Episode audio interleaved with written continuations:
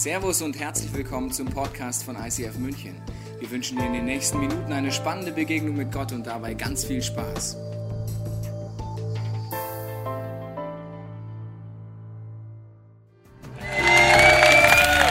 Danke, danke, danke, danke. Dankeschön.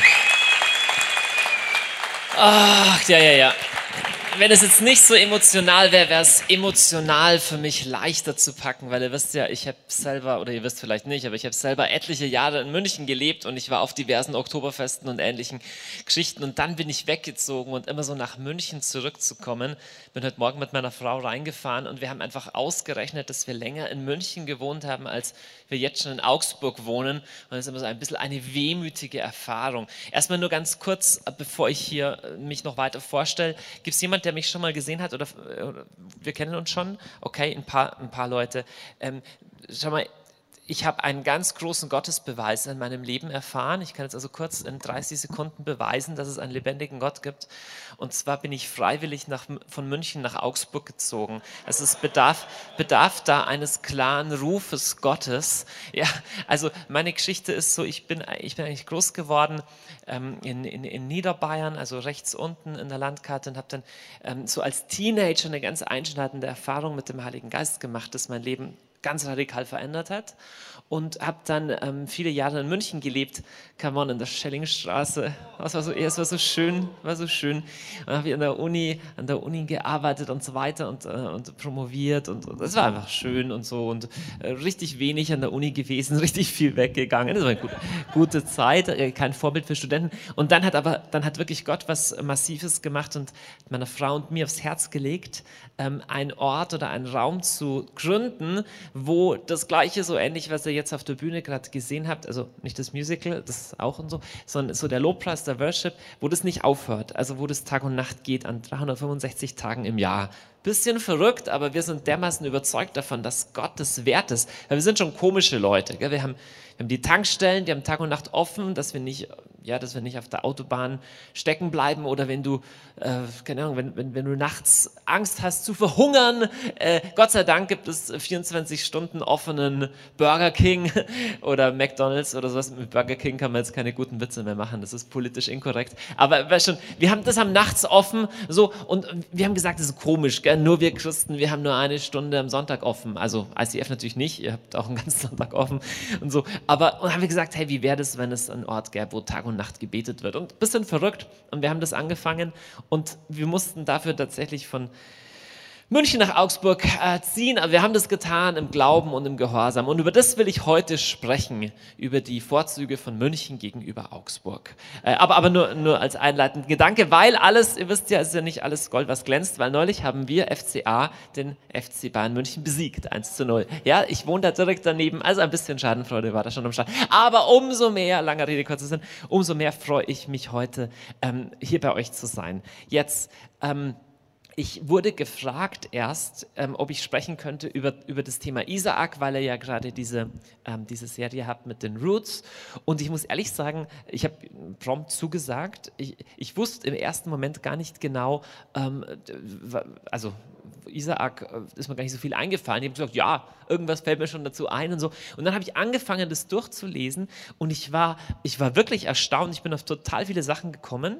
Ich spreche jetzt heute nicht so sehr über eine Bibelstelle, so, sondern ich erzähle ein bisschen äh, die, die ganzen geschichtlichen Kontext und dann einfach ein paar Lektionen. Ich habe so fünf Punkte für euch heute Mittag, heute Vormittag, ähm, die mich selber total ähm, herausgefordert und wirklich ermutigt haben. Also wenn du vertraut bist mit diesen Geschichten, teilweise hat man die schon in der Kinderbibel oder sowas, also wenn du in dem unterwegs bist irgendwie, dann sind es wie Erinnerungen für dich, so Abraham und Isaak und Jakob und wie sie alle heißen. Und wenn du nicht so vertraut bist mit dem religiösen Zeug und so, ist auch nicht so schlimm, weil ich erzähle einfach die Geschichte. Ja, nur kurz von der ganzen, ähm, äh, sagen wir so, von, von, von, von der historischen Geschichte, von der historischen Einbettung. Wir haben es da zu tun mit unglaublich alten Texten, mit ganz alten Geschichten, so aus der Überlieferung vom Volk Israel. Und die sind in der Bibel aufgeschrieben, in dem ersten Buch von der Bibel überhaupt. Das heißt so in dem klassischen Namen, das ist Genesis oder auch 1. Mose. Und so in etwa in den Kapiteln 16 bis 26. Die werden wir jetzt nicht alle durchlesen, das sind 30 Seiten oder sowas. Aber wenn du Lust hast, da mal tiefer reinzuforschen, ich finde es faszinierend. Auch literaturwissenschaftlich, das sind eine der ältesten Texte der Menschheitsgeschichte, die wir überhaupt haben. Und die haben eine unglaublich interessante, total alte Überlieferungsgeschichte. Manche Leute glauben ja, sie sind alte Märchen und das kann man dem überhaupt nicht vertrauen. Wenn du schaust, wie die ältesten Handschriften von denen, die überliefert sind, wie die übereinstimmen mit den späteren Überlieferungen und das wiederum mit archäologischen Funden, bist du total erstaunt, mit welcher Treue das Volk Israel Wort für Wort diese alten Geschichten übertragen hat. Und über diese alten Geschichten äh, möchte ich euch ein bisschen erzählen. Und zwar habe ich mal die Überschrift gewählt, weil mich so überrascht hat, was eigentlich die Pointe von diesen ganzen Geschichten sind. Mich hat überrascht, was eigentlich so am Schluss rauskommt. Und ich kam zu dem Titel, eigentlich sind es Lektionen in oder Unterrichtsstunden oder Beispiele für, nehme ich mal die zwei Begriffe, Lachen und Loslassen. Lachen und Loslassen. Es wird vielleicht im Laufe des ähm, Vormittags noch ein bisschen klarer, was ich hier meine mit Lachen und Loslassen. Erst einmal, ich spreche über Isaak. Isaak war der Sohn von Abraham und dem sein Name heißt übersetzt schon mal, ich werde lachen. Jetzt, warum werde ich lachen und was soll ich loslassen? Das Erste, was mir überhaupt aufgefallen ist, sehr interessant. Wenn du nachdenken würdest, ähm, was könnte denn in der Bibel stehen über so die Glaubenshelden? So über die, die vorangegangen sind, unsere Vorbilder, da würdest du erstmal erwarten, hey, das sind Stories von Leuten, die von Sieg zu Sieg gegangen sind. Ja? Und die sind deswegen dann unser Beispiel, dass wir sagen, oh, die haben es geschafft. Und ihr armen Würmer, ihr Versager, müsst euch endlich mal mehr in den Hintern hier treten, dass hier endlich mal was wird, ähm, dass mit euch was passiert. Witzigerweise, es gibt Menschheitsreligionen, da ist es so. Da liest du halt die Legenden von den großen Helden der Vorzeit und den Märtyrern und den Heiligen und so weiter. Und es, das wirkt alles eher so, dass du denkst, okay, das ist ja so hoch, da komme ich überhaupt nie hin. Und das total Interessante ist, du fängst an, von diesen Glaubenshelden zu lesen. Abraham, der Vater des Glaubens, und Isaac und Jakob. Und erstmal checkst du, hey, bei denen lief so vieles falsch. So, diese ganzen Männer, diese Glaubensvorbilder, diese Glaubensväter, da gibt es auch ein griechisches Fachwort für die, das sind die Patriarchen. Und ich nenne diesen ersten Punkt mal, die Patriarchen. Und weißt du, was wir von denen lernen können? Ich finde es so interessant. Gott verwendet die menschliche Geschichte von ja, Leuten wie dir und mir, das bedeutet von Leuten mit Brüchen in ihrer Biografie, um seine große Geschichte zu erzählen. Machen wir ein Beispiel. Ja? Gott sagt zu Abraham, Abraham, schau mal an, ähm, hab keine Angst, ich mache dich total fruchtbar und du kriegst große Nachkommenschaft. Und dann passiert das eine Zeit lang nicht, dann sagt Abraham, ah ja, du, weißt was, ich glaube, ich muss ein bisschen nachhelfen und, und, und, und ich habe hier diese Magd, ich könnte mit der auch ins Bett gehen. Also vielleicht darf man das nicht so wörtlich nehmen, was hier, die, was hier Gott so gesagt hat, man muss freier auslegen und so. Und dann geht er mit der Magd ins Bett und es gibt ein Riesenproblem und dann, weißt du, dann wird die echte Frau, die wird auch schwanger und naja, wie, kannst dir vorstellen, zwei Frauen und so und die streiten sich dann. Also nicht, dass zwei Frauen sich immer streiten, aber es ist an sich eine suboptimale Situation, ein Riesendesaster. Und dann geht es weiter und der Jakob, der, der ist dann ein Lügner und der betrügt. Und dann der Josef. Und der Josef, der führt sein Volk runter nach Ägypten und dann werden sie, äh, weißt du, da werden sie Sklaven am Schluss und du denkst da, das geht ja, das geht ja total schief. Ich weiß nicht, ob das bei dir auch so ist, aber schau, ich habe so als Teenager so eine bewusste Entscheidung für Jesus getroffen. Und das war hey, ich habe gedacht, ab jetzt geht es mit meinem Leben bergauf. War auch so, ja. Aber so gedacht, so jetzt, jetzt fange ich an, meinen, meinen Freunden so in der Klasse von Jesus erzählt und haben sich welche bekehrt. Dann habe ich schon überlegt, jetzt schreibe ich demnächst mein erstes Buch, berichte über meine großen Glaubenserfahrungen. Das stimmt echt, habe ich mir echt gedacht und so. Und dann habe ich gedacht, ab jetzt bin ich also schwerpunktmäßig mit dem Lösen der Probleme der Menschheit befasst, weil meine eigenen sind ja schon gelöst. So, und dann, dann, dann gingen so die Jahre ins Land und ich habe gemerkt, wow, Sachen sind doch nicht ganz so einfach und Sachen passieren und Plan A scheitert und Plan B auch und Plan C. Und weißt du, was ich rausgefunden habe? Dass Gott ein Gott von Plan D ist. Das siehst du wirklich bei Abraham und bei denen. Ich nenne mal dieses, der Spanier sagt so schön, Deus escriba direito per líneas tortas oder irgendwie so. Gott, total schlecht ausgesprochen. Gott, schrei, Gott schreibt auf krummen Zeilen gerade. Gott schreibt auf krummen Zeilen gerade. Jetzt das ist ein nettes Statement, um das mal so zu sagen, aber es ist dann ein unglaubliches, äh, wie soll ich sagen, ein, ein, ein Hoffnungspaket, wenn du selber jemand bist, dessen Leben nicht gerade verläuft. Weil wir glauben tief drin immer noch eine, eine komische Lüge. Weißt? Unsere ganze Welt, die ist ja total ähm, nach Leistung organisiert. Ja, du, du, du, du bekommst was, wenn du was geleistet hast.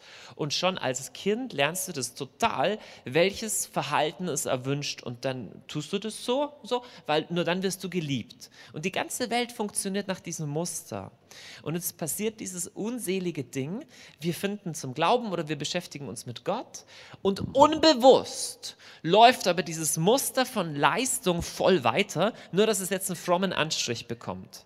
Das heißt, wo ich vorher der Meinung war, okay, ich muss halt in erster Linie sportlich sein und gut aussehen und viel Geld verdienen und weiß ich nicht, irgendwie diese Kategorien. So, dann werde ich gläubig und auf einmal übernehme ich, ah ja, nee, es zählen ganz andere Sachen. Ich muss jetzt, keine Ahnung, ich muss jetzt voll mich engagieren und muss ganz viel in der Bibel lesen und mein, mein Leben muss geradlinig und toll verlaufen, dass alle anderen sagen, wow, du bist echt ein toller Christ. Und der Witz ist, irgendwie, wir haben nur das gleiche Modell, das wir vorher gefahren sind, haben wir jetzt auf christlich übertragen. Das Problem ist, es hat total überhaupt nichts zu tun mit dem, wovon wir in diesem Buch lesen. Wirklich. Wirklich. Gott ist überhaupt offensichtlich gar nicht in erster Linie daran interessiert, dass wir ABCDE irgendwie die Sachen alle auf die Reihe kriegen, sondern offensichtlich ist er viel mehr interessiert an einer Beziehung, darin, dass er nahe an uns dranbleibt. Und diese Jungs wie Abraham, Isaac und Jakob sind überhaupt kein Beispiel in ich mache alles richtig sondern sie sind ein Beispiel von, ich bleibe aber nahe an Gott dran. Und wenn Plan A scheitert, dann, dann geht es mit Plan B und geht es mit Plan C. Wir haben oft so viel Angst neulich mit jemandem telefoniert, der echt in einer schwierigen Situation ist. Ehe ist am Scheitern, hat er Beziehung zu einer anderen Frau, hat aber Jesus kennengelernt und fragt jetzt, was soll er tun? Und hat er nur so einen Satz losgelassen zu sagen, und Johannes, weißt du, wenn, das jetzt, wenn ich das jetzt verbock, wenn das falsch läuft, dann kann ich das mit dem Glauben auch äh, gleich an den Nagel hängen, weil dann hat das alles nichts gebracht. Und ich hätte ihn am liebsten geschüttelt und gesagt, hey, das ist super, dass du echt um deine Ehe kämpfst. Ehe ist wirklich heilig und, und, und wichtig und, und mit Gottes Hilfe kriegst du es gebacken. Aber, aber, aber, aber, aber, es geht nicht im Glauben in erster Linie darum, dass du alles richtig machst und du bist nicht disqualifiziert und aus dem Spiel raus, wenn Plan A scheitert und wenn das scheitert und wenn das scheitert. Gott ist ein Gott der zweiten Chance, der dritten Chance, der immer neuen Chance und ist so eine Hoffnungsperspektive für mich. Das ist der erste Punkt und auch der längste, den ich hier gelernt habe, als ich diese Kapitel gelesen habe. Der zweite Punkt ist ein bisschen Auer-Punkt, zumindest dann, wenn du ihn persönlich mehr erlebt hast. Und zwar Isaak, Cracks unter euch, von wem war der der Sohn? Genau von Abraham. Also der Abraham, der bekommt, der bekommt eben, weißt du, wie schon vorher, der bekommt von Gott diese, ähm, diese Verheißung, dass er ein Kind kriegt. Und jetzt ist das Problem, und zwar, es passiert nicht. Gott verspricht dem was und es passiert unendlich lang gar nicht. Und zwar, es passiert so lange gar nicht, dass Abraham seine Frau, wie heißt die? Richtig, Sarah? Sarah, die hört das, dass Gott in Gestalt eines Engels kommt er und sagt, du, hey, nächstes Jahr, wenn ich wiederkomme, ist Sarah schwanger. Und die ist schon so alt, dass sie einfach nur lachen kann. Es gibt Leute, die sind so enttäuscht worden in ihrem Leben, dass wenn du ihnen was Hoffnungsvolles sagst, sie können nur noch lachen, ja, träum weiter. Ja. Übrigens, ähm, man darf das nicht unterschätzen, leidvolle Erfahrungen im Leben haben wirklich auch ähm, die Kapazität, dein Herz so zu verbittern, jetzt kommt's, so zu verbittern, dass wenn Gott dann wirklich was Neues tun will, du es gar nicht mehr glauben kannst. Das ist eine große Gefahr und ist die Gefahr, der die Sarah fast erlegen wäre. Und es ist diese simple Lektion, die, glaube ich, jeder Mensch lernt, aber manche lernen sie voller Bitterkeit und manche lernen sie mit einem weiten Herzen. Und es ist die simple Lektion, Gott lässt sich Zeit. Gott lässt sich Zeit. Ähm, die Bibel ist ja voll mit diesen Verheißungen. Hey, Gott kümmert sich um dich und du kannst auch beten und, und Gott hört es. Und je länger ich mit dem Herrn gehe, desto mehr Bestätigung finde ich, dass das wirklich so ist. Ich bin absolut, ich bin heute viel mehr als noch vor vielen Jahren überzeugt, dass Gott Gebete erhört. Ich habe Wunder erlebt, das volle Programm. Und dass ich Gott vertrauen kann in seiner Führung über mein Leben. Jetzt kommt das Aber aber gleichzeitig bin ich mehr und mehr davon überzeugt, dass seine Vorstellung von Timing und meine Vorstellung von Timing nicht immer übereinstimmen. Und ich habe noch was gelernt. Wenn Gott und ich unterschiedlicher Meinung sind, ist es immer sinnvoll, wenn ich nachgebe. Weil bei ihm dauert das. Nee, das stimmt nicht. Also, nein, also, er, er, ich mache mal anders. Ich mache, das gemein. Ähm, es anders. Wer, hatten, wer, wer von euch hat denn schon mal für irgendwas gebetet und es ist nicht eingetroffen? Okay, erstmal schaut mir kurz in der Gegend rum. Das ist erstmal total ermutigend, denn das heißt, du, ähm, du machst nichts falsch, sondern es ist normal. Wir lesen in der Bibel von Leuten, die gebetet haben und es ist was nichts passiert. Aber jetzt habe ich eine, äh, eine Frage für Fortgeschrittene, die ist die eigentliche Pointe. Wer von euch ist bei manchen dieser Dingen eigentlich dankbar, dass sie nicht passiert sind? Ah, okay. Aber jetzt habe ich eine Frage. Warum sind wir dann so schnell dabei, mit Gott zu hadern? Wie kannst du das zulassen und so weiter? Ich sagte, ich kann eine ganze Reihe von Sachen in meinem Leben. Ich habe auch gedacht, meine erste Freundin sei die Frau meines Lebens. Und Herr, wie kannst du das zulassen, dass diese Beziehung scheitert? Da war ich 16. Mein Leben ist dahin und so. Ähm, im Ernst, wie, ich kann eine ganze Reihe von Dingen benennen, wo ich so gebetet habe und sie sind nicht passiert. Und bei manchen Sachen weiß ich bis heute nicht warum. Es bleiben auch Fragen offen. Ich sage, okay. Aber bei anderen muss ich sagen, oh, es ist so gut, dass das nicht passiert ist. Wie kann es sein, dass wir so schnell das Vertrauen auf Gott verlieren, wo wir doch in vielen anderen Dingen immer wieder gesehen haben, hey, sein Timing ist bedeutend besser als unseres. Tja, über das zu sprechen äh, ist bedeutend einfacher, als in sowas drin zu sein. Aber ich will einfach diese Perspektive, diese hoffnungsvolle Perspektive von, von Isaak ins Licht drücken. Gottes Timing ist ein perfektes Timing. Jetzt gibt es eine dritte Lektion, die mit dem Leben von Isaak verbunden ist. Und das ist gleich mal eine oh, nicht so ganz schöne. Und zwar ist es so, dass der Abraham ja, wie gesagt, irgendwie mit diesem Plan A Gottes, also du bekommst ein Kind und es wird von Sarah sein, es dauert so lang. Ja? Und dann sagte Abraham, hier nur rumsitzen und warten, das ist mir also viel zu langweilig, ich schreite zur Tat und das heißt konkreter, ich schreite zur Markt. Also er geht zu dem Markt und sagt, hey du, wie schaut's aus, Spatzel? Du bist ja eigentlich auch eine ganz schöne. Und äh, Frau gilt ja vielleicht im erweiterten Sinne, ja, wenn Gott sagt durch deine Frau, du bist ja auch eine Frau. so, jedenfalls, und dann kommt der, dann kommt, äh, jedenfalls, dann geht er mit der, mit der Hagar ins Bett und die wird auch gleich ganz brav schwanger. Und dann wird ähm, der Ismael geboren. Ismael. Und und Gott segnet den auch und Gott liebt den auch, überhaupt nicht der Punkt. Aber trotzdem gibt es von Anfang an Probleme. Und zwar gibt es tatsächlich dann Probleme halt zwischen Frau 1 und Frau 2 und, und dann, dann wird der eine, muss dann weggeschickt werden. Also es ist von Anfang an so eigentlich nicht, nicht nichts Gescheites. Und ich habe gelernt, ich bin noch dabei, da zu lernen, aber ich habe es in verschiedenen Situationen in meinem Leben gelernt, dass es manchmal ähm, menschengemachte oder selbstgemachte Lösungen gibt, die einfach nichts taugen, nur weil wir nicht, äh, wie soll ich sagen, nur, nur, nur weil wir nicht wirklich auf Gott warten und auf Gott vertrauen wollen. Ich nenne das mal, also Ismael, so selbstgemachte Lösungen. Jetzt verstehe mich nicht falsch, ja? Ähm, Gott hat uns nicht berufen für so ein Leben in Passivität, wo wir sagen, du, äh, weißt du was, ich, ich warte jetzt mal ab und Gott, du kümmerst dich schon um alles. Das ist gar nicht die Pointe. Aber es gibt manchmal, ich, weiß, ich kann es nur in so, in so Bildern und Gefühlen ausdrücken. Es gibt manchmal Situationen im Leben, wo du rückblickst, wo du zurückblickst und sagst, oder wo ich zurückblicke und sage, hey, da habe ich mich so in irgendwas verrannt, in meine Vorstellung, in meine Lösung und dachte, Gott sei da mit drin. Aber im Rückblick erkenne ich, hey, das war eigentlich meine selbstgemachte Lösung und die war nicht wirklich gut. Schau, das Doofe ist, wir verrennen uns in Sachen. Zum Beispiel, das ist diese Beziehung. Ich muss alles, mein ganzes Herz, meine Zeit, meine Freundschaften, alles, ich stecke alles in diese Beziehung.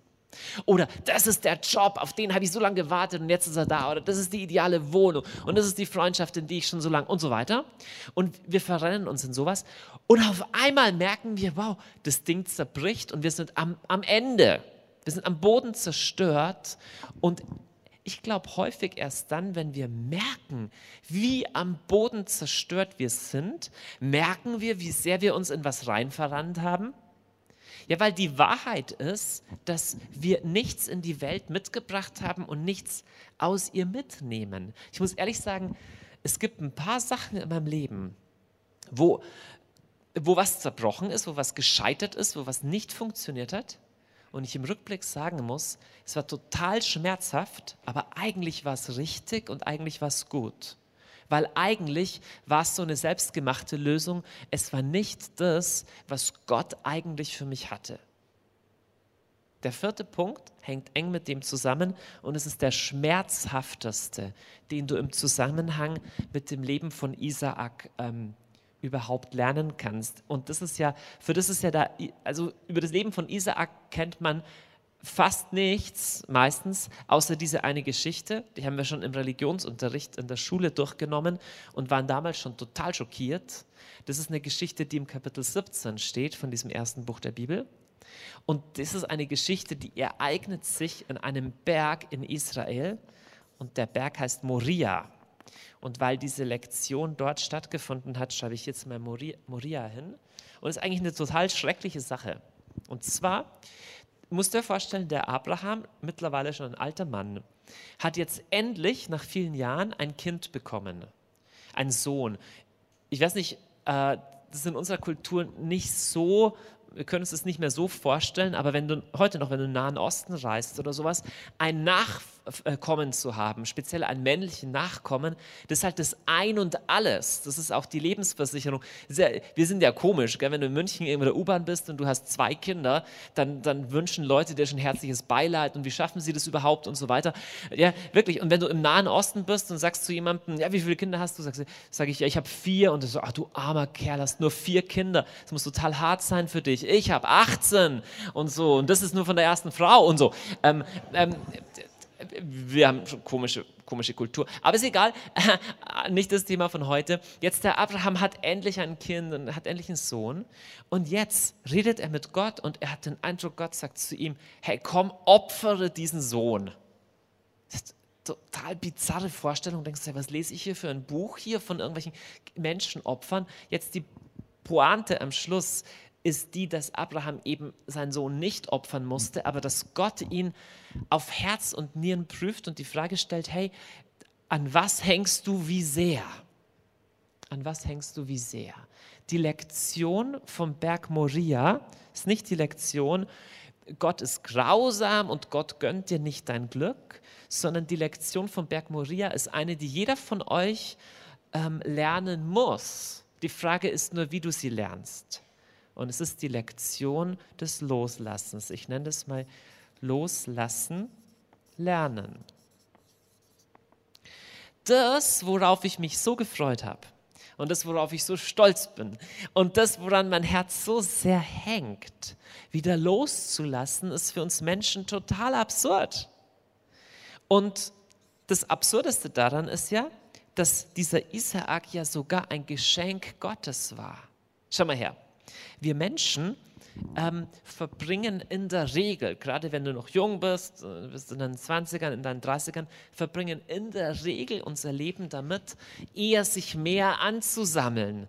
Das ist ganz erschreckend. Man sieht manchmal alte Leute, die wirklich nicht mehr, man weiß, sie leben nicht mehr lang, die ihr Haus die zugemüllt haben mit noch mehr Zeug. Und du sagst, das brauchst du doch gar nicht und die offensichtlich nie gelernt haben loszulassen, weil die Wahrheit ist schon die, kaum bist du 30 oder sowas oder vielleicht schon früher, merkst du, okay, mein Leben wird reicher an vielem, du hast irgendwie mehr, wegen meiner mehr Einkommen und mehr Kontakte, aber andere Sachen hast du nicht mehr wie früher. Und kaum bist du so ein bisschen auf der, auf der Höhe, geht es auch schon bergab. Und dann hast du Kinder, merkst du, okay, ich habe jetzt nicht mehr so viel Zeit und so weiter. Du hast vielleicht mehr Geld, mehr Job, aber dafür weniger Freizeit. Und du merkst, eigentlich ist das ganze Leben auch ein Loslassen. Und weißt du, wodurch das ganze Ding beendet wird? Es wird beendet durch das allergrößte Loslassen und es ist der Tod. Wir, wir, leben in einer Kultur, die beständig sich die Ohren zuhält und la la la la singt, wenn es um den Tod geht, weil wir das total verdrängen. Ja, wenn wir hören von jemandem, der stirbt, dann sagen alle so, oh, ja unglaublich, wie konnte das passieren? Ist ja unglaublich, unglaublich. Ja, ich habe eine total schlimme Nachricht für dich. Wir werden alle sterben. Wirklich, wir werden alle sterben. Sterblichkeit bei Menschen 100 Prozent nach wie vor. Das Leben ist brutal gefährlich. Am Schluss stirbt nämlich jeder. Ähm, ist flapsig leicht gesagt, aber die Wahrheit ist tatsächlich, ähm, alles, alles in deinem Leben hast du eigentlich geschenkt bekommen. Das, was du dir wirklich selber erarbeitet hast, ist total wenig. Und das, was du dir erarbeitet hast, auch nur, weil du Gaben und weil du Möglichkeiten mitgeschenkt bekommen hast, die du nicht selber gemacht hast. Und trotzdem fällt dieses Loslassen uns total schwer, und wir lernen aber hier von den Patriarchen, speziell vom Abraham, eine Haltung, die ich unglaublich finde. Schau mal, die Pointe von dieser Geschichte mit Isaak ist nicht, dass Abraham bereit ist, seinen Sohn zu killen, ist ja schrecklich. Sondern die Pointe ist, dass Abraham sagt, Moment, weißt du was? Gott ist ja der Gott, der mir diesen Sohn überhaupt erst geschenkt hat. Jetzt wie um alles in der Welt komme ich drauf, ihm nicht vertrauen zu können, wenn er diesen Sohn von mir wieder will. Ich weiß ja, der kann mir auch hundert Söhne schenken. Er ist Gott. Und das ist eine Haltung des Loslassens. Ich sage dir, wenn du das lernst im Laufe deiner Jahrzehnte hier auf der Erde, dann hast du Weisheit und Zufriedenheit und ein Herz gewonnen, das sehr, sehr, sehr nah am Herzen des Herrn ist. Und um das geht es ihm, geht es Gott, noch viel mehr als darum, dass alles glatt läuft in deinem Leben. Ja, worum geht es ihm denn im letzten? Aus der ganzen Geschichte, Abraham, Sarah, Isaak, wird Jakob geboren. Ihr habt über Jakob schon was gehört im Laufe dieser Roots-Serie. Und der Jakob ringt mit Gott und bekommt dann einen neuen Namen. Wie heißt er? Israel. Und Israel ist das Volk, von dem in der Heiligen Schrift steht, dass es erschaffen wurde, erschaffen zum Lobpreis. Erschaffen zum Lobpreis. Jetzt, was heißt es? Erst einmal, Lobpreis, oder lass uns bei Israel anfangen. Israel ist das Volk, das Gott sich im alten Bund erwählt. Und wir haben durch Jesus, das ist die un unglaubliche, wunderschöne Botschaft, wir haben in Jesus Zugang zu diesen Verheißungen an Israel. Wir werden dadurch nicht Juden, aber wir haben einen Anteil mit an dem, was in dieser Wurzel ähm, grundgelegt ist. Jetzt, von Israel wird gesagt, das ist mein Volk Israels, erschaffen zu meinem Lob. Wir lesen das Gleiche im Epheserbrief im ersten Kapitel, Vers 6, wo Paulus schreibt, wir sind zum Preis oder zum Lob seiner Herrlichkeit bestimmt. Nun, was, ist, was heißt es zum Preis seiner Herrlichkeit? Ich mache ein sehr simples Beispiel. Schau mal her. Wenn du heute Morgen aufgestanden bist und jetzt überlebt hast, die ersten Stunden oder die erste Stunde, seit du aufgestanden bist, dann liegt es daran, dass du in dieser Welt Sachen vorgefunden hast, die dir beim Leben helfen, zum Beispiel, zum Beispiel Sauerstoff. Wir ein total trauriges Leben ohne. Jetzt habe ich eine interessante äh, Nachricht für dich. Von all den Sauerstoffmolekülen, die du heute oder im vorherigen Leben jetzt äh, bislang äh, geatmet hast, hast du kein einziges produziert. Gar keins. Du hast gar keinen Beitrag zum Sauerstoffhaushalt des Kosmos äh, geleistet und auch kein anderer Mensch. Alle Sauerstoffmoleküle, die verantwortlich sind dafür, dass wir atmen, die wurden uns schon so mitgegeben und das Gleiche kannst du über das Sonnenlicht sagen, über die Temperatur, die hier herrscht, über alles zum Essen. Nichts davon, kein einziges Molekül im Universum hat ein Mensch produziert.